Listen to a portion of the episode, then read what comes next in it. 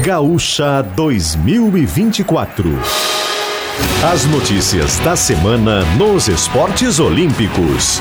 Parceria KTO.com e Tramontina. André Silva. Boa tarde, uma hora mais 36 minutos, sábado 2 de março de 2024, faltando 146 dias para os Jogos Olímpicos e 179 para os Paralímpicos de Paris. Está no ar a edição número 112 do Gaúcha 2024, com a força de KTO.com, onde a diversão acontece, e Tramontina, o prazer de fazer bonito. Os Jogos de Paris começam daqui pouco menos de cinco meses e nesta semana foi inaugurada a Vila Olímpica, local onde as delegações do mundo todo ficarão hospedadas. São esperados 14.500 atletas no complexo de 82 quarteirões. O evento teve a presença de autoridades francesas, como a prefeita de Paris, Anne Hidalgo, e o presidente Emmanuel Macron, que disse ser um orgulho entregar a obra da Vila Ecológica, empolgado com a obra de 2.807 apartamentos e a despoluição do rio Sena, onde ocorrerá uma grandiosa cerimônia de abertura, Macron até se dispôs a dar um mergulho no local, que deverá ser palco das provas de águas abertas, mas que neste momento ainda não pode ser utilizado. A Vila Olímpica fica próxima ao Stade de France, em Saint-Denis, onde serão disputadas as provas de atletismo. Ela foi projetada para facilitar a vida dos atletas e, além das mais de 12 mil acomodações, tem restaurantes, áreas verdes de lazer, como campos de futebol e espaços para passeios à beira do Sena. E a surfista catarinense Tainá Rinkel garantiu na quinta-feira vaga nos Jogos de Paris ao ficar entre as 12 primeiras colocadas no ISA Games em Margara, Porto Rico. Tainá se junta à gaúcha Tatiana Weston Webb, que já estava classificada. Agora a delegação brasileira soma 157 vagas conquistadas em 28 modalidades, sendo 97 femininas e 45 masculinas, além de outras 15 sem gênero definido, no hipismo e também na natação. E quem conversa conosco sobre todo o processo de preparação que começou lá atrás, ainda quando se falava apenas nos Jogos de Tóquio, é o diretor de alto rendimento do COB, Ney Wilson. Boa tarde, Ney.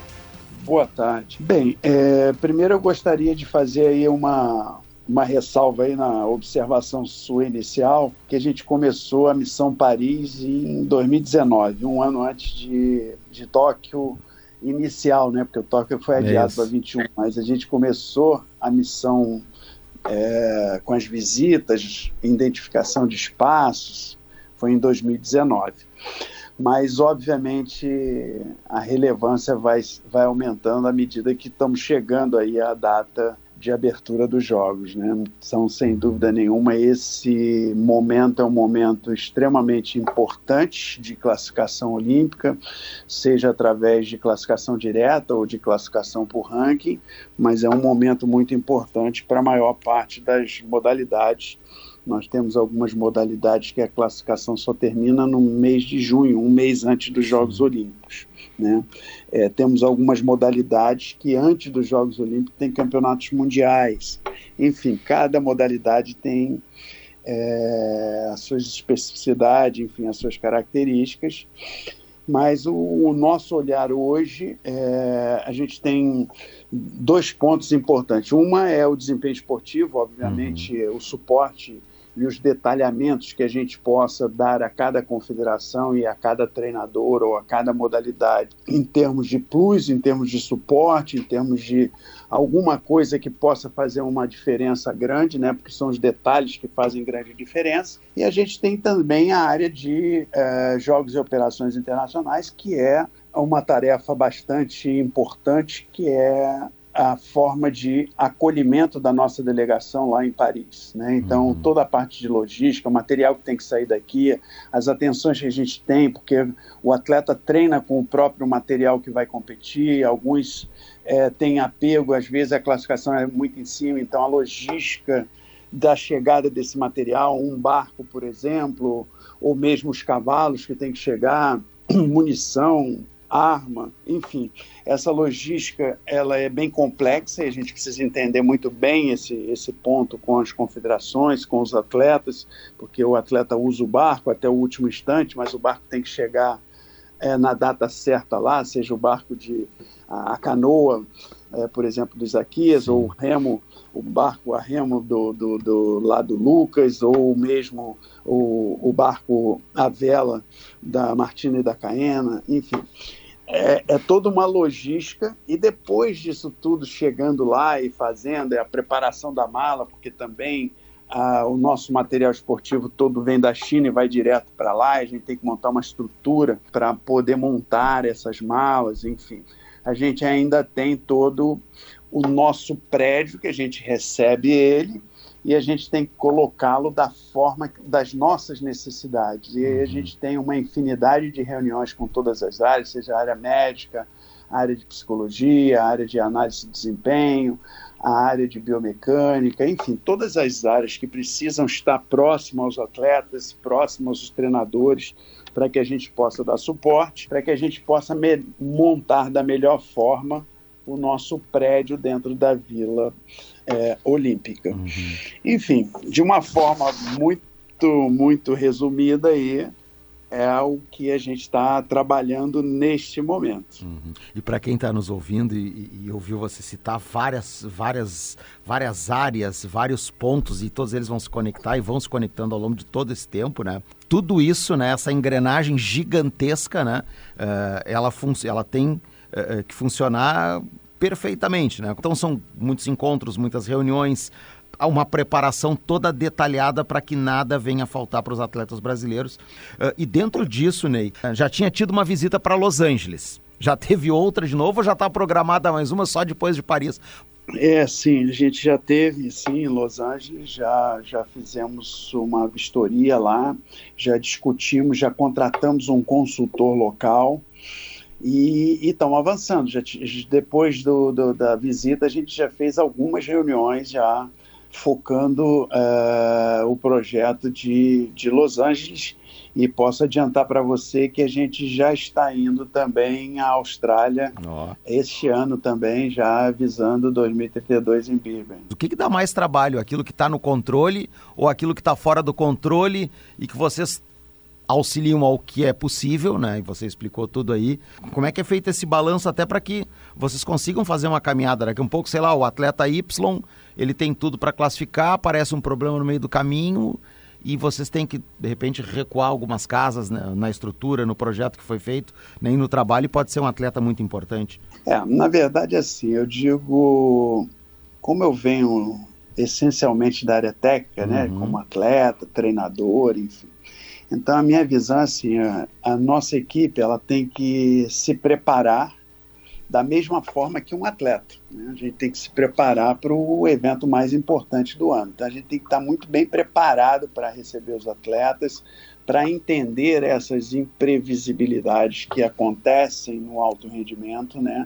É uma lesão que acontece, desfalca um time, ou se for uma competição individual, uma medalha que a gente conta que acaba não chegando. A gente teve um exemplo agora recente da não classificação do futebol, Sim. né? Aonde a gente tem um histórico bastante positivo de medalhas e que acaba o futebol masculino não classificando. Isso é alguma coisa, como você falou, que a gente não tem controle, né? É um time, é a, a CBF que, que monta o time, enfim, é todo.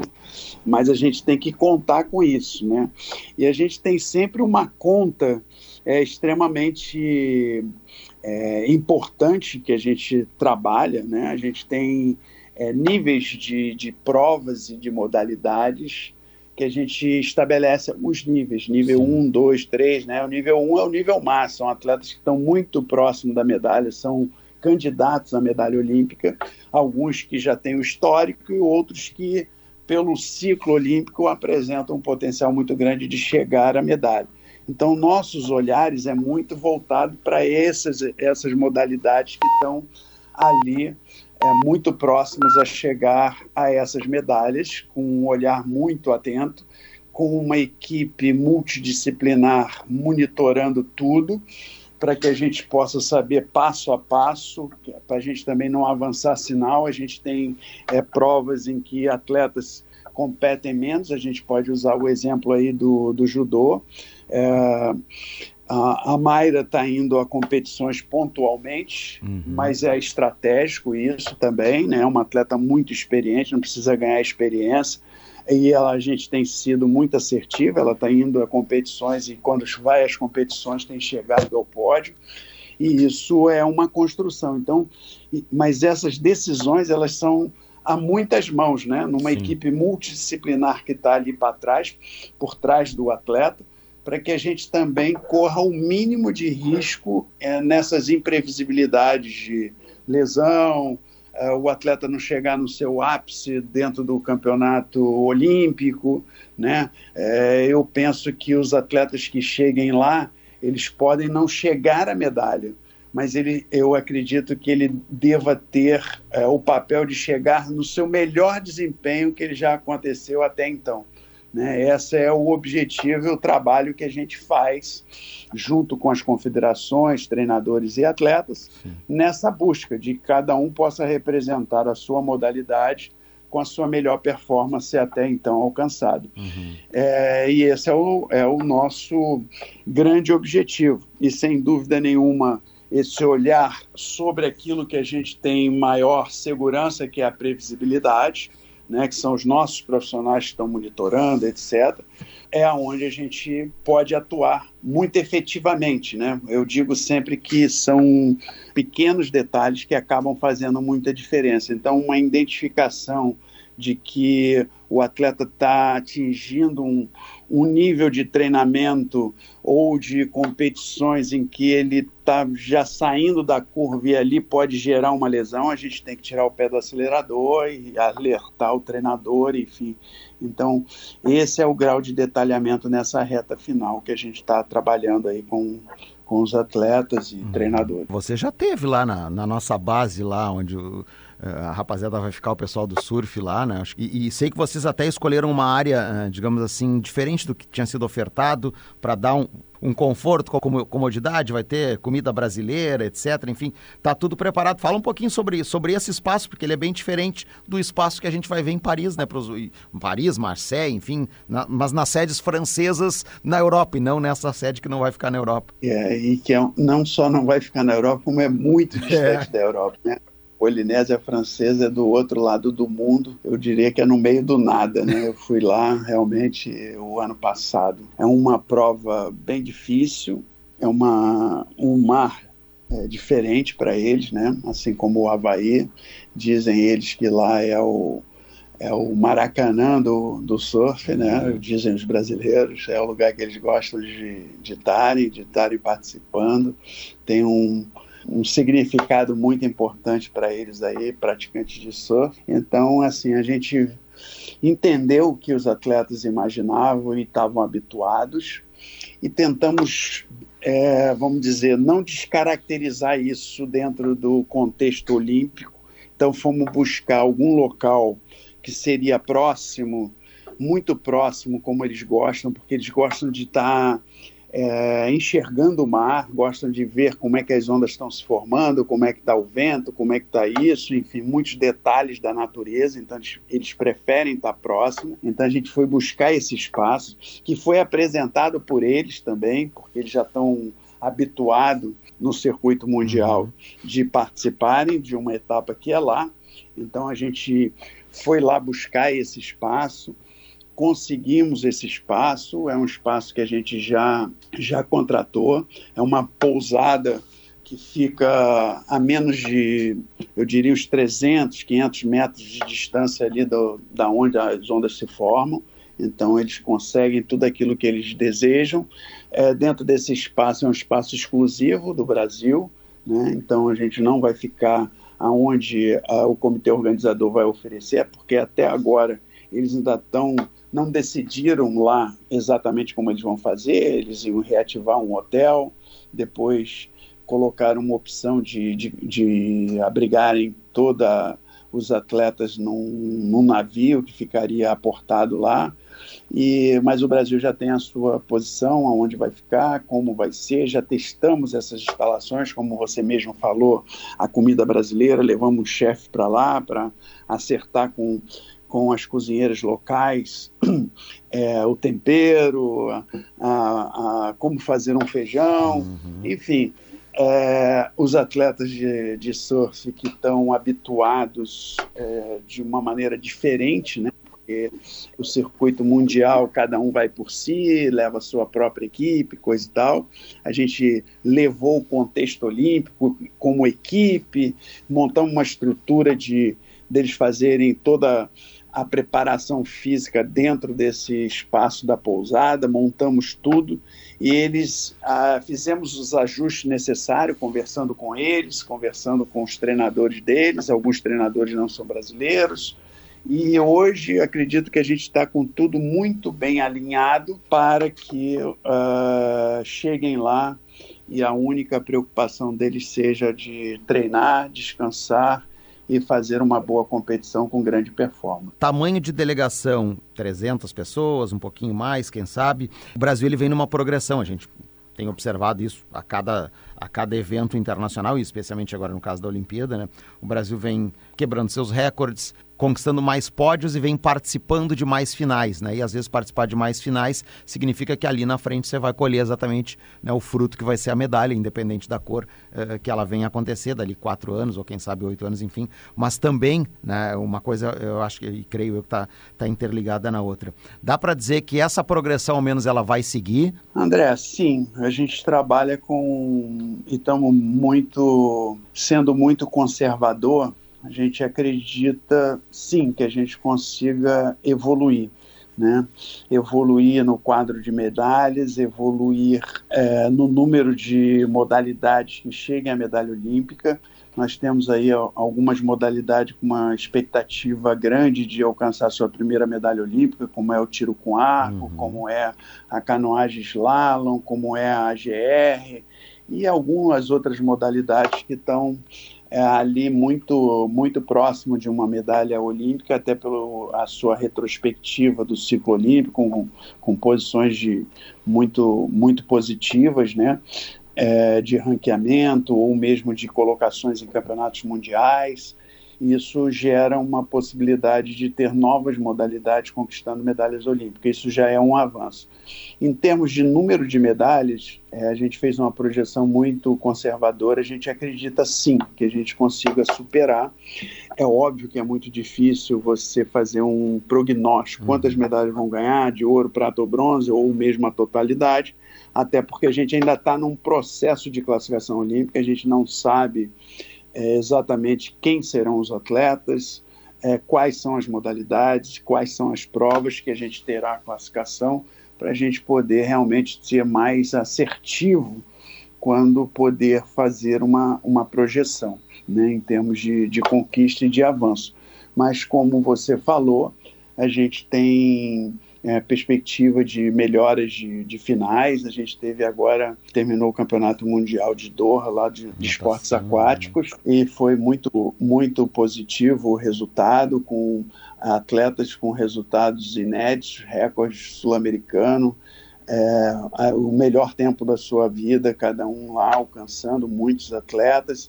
Então a gente vê que a gente está tá avançando e está se preparando bem junto com as confederações para chegar ao objetivo de, de superar, uh, mas é um é, é, é, esse, esse progresso ele é sempre muito cobrado, mas cada avanço, seja de uma medalha a mais, é um esforço gigantesco para chegar a uma, uma medalha a mais, que pode chegar e pode não chegar.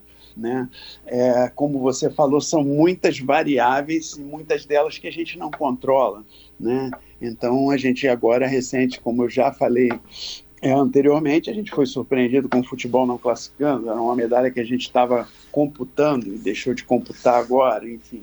Então, a gente ainda tem aí pela frente aí de cinco a quatro meses pela frente até a abertura dos jogos e acredito que a gente vá construindo e consolidando essa informação que eu estou lhe dando uhum. de que a gente vai superar uh, os resultados anteriores. Ney Wilson, diretor de alto rendimento do COB, obrigado pelo bate-papo, esse longo bate-papo que a gente teve hoje aqui, né, para esclarecer muitos assuntos, enfim, te agradeço mais uma vez aí né, a conversa, a parceria de vocês conosco, conta com a gente na medida do possível também aí, mais uma vez foi um prazer conversar contigo. Prazer foi nosso e nós é que agradecemos a oportunidade de estar aí dividindo com a audiência de vocês o, o trabalho realizado pelo Comitê Olímpico do Brasil. Obrigado.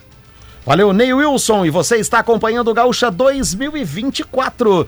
Tá faltando emoção por aí? Então acesse kto.com, faça seu cadastro e divirta-se com as probabilidades. kto.com, onde a diversão acontece. Site para maiores de 18 anos. Jogue com responsabilidade. E na temporada Tramontina, encontre churrasqueiras, cadeiras de praia, tomadas e ferramentas para cuidar do seu lar com estilo e funcionalidade. Tramontina, o prazer de fazer bonito.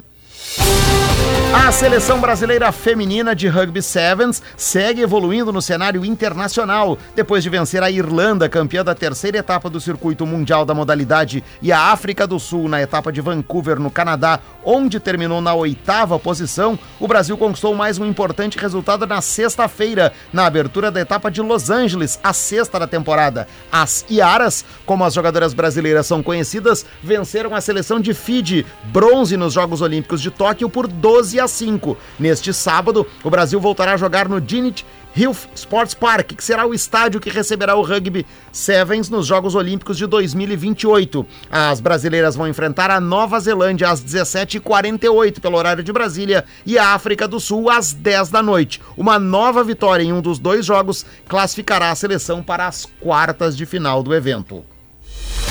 A brasileira Laura Pigossi é a campeã do W50 de Pretória, na África do Sul. Torneio com premiação de 40 mil dólares, cerca de 198 mil reais. Neste sábado, ela derrotou a belga Hanne van de Winkel por 2 sets a 1, parciais de 6-2, 4-6 e 7-5 em 2 horas e 17 minutos de partida e conquistou seu primeiro título na temporada, número 123 do ranking mundial e com vaga no torneio de simples dos Jogos Olímpicos de Paris por ter sido medalhista de ouro nos Jogos Pan-Americanos de Santiago, Pigossi vai somar 50 pontos na classificação da WTA e subirá oito posições, chegando ao centésimo décimo quinto lugar e se aproximando da sua melhor colocação, que foi exatamente o de número 100 no ranking da WTA há duas temporadas. Daqui a pouco, quatro e meia da tarde, em Glasgow, na Escócia, tem Almir Júnior saltando em busca de um novo pódio em seu currículo no Campeonato Mundial Indoor de Atletismo. O Almir está na prova que começa às quatro e vinte da tarde. Ele já foi medalhista de prata nesta competição. Ontem o Brasil ficou longe do pódio, teve apenas atletas conquistando as suas melhores marcas pessoais, como foi o, o caso da Flávia Maria e também da gaúcha Jaqueline Weber na prova dos 800 200 metros rasos. Agora pela manhã, Eduardo de Deus se classificou para as semifinais dos 60 metros com barreiras.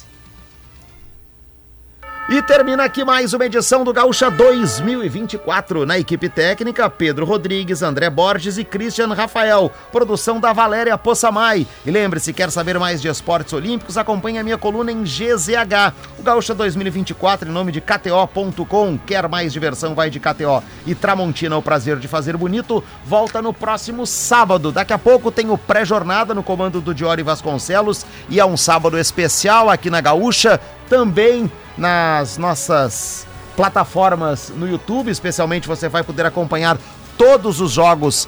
Evidentemente não os da dupla Grenal com imagens, mas você terá a nossa jornada digital para a Juventude Inter, para a Grêmio Guarani de Bagé, terá um mosaico especial com os outros quatro jogos e também poderá selecionar canais de transmissão para acompanhar as quatro partidas que vão acontecer e que vão definir os ah, os oito finalistas eu não diria, né? Porque já temos sete classificados. Mas vão definir os cruzamentos, especialmente aí das quartas de final do Campeonato Gaúcho. Portanto, vem aí o pré-jornada, depois do Notícia na Hora Certa. E aí à tarde, muito futebol aqui na Gaúcha com esta rodada decisiva do Campeonato Estadual. Valeu a todos, grande abraço, até o próximo sábado. Tchau!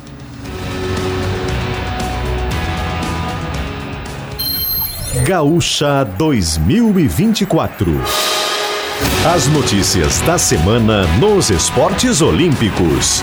Parceria KTO.com e Tramontina.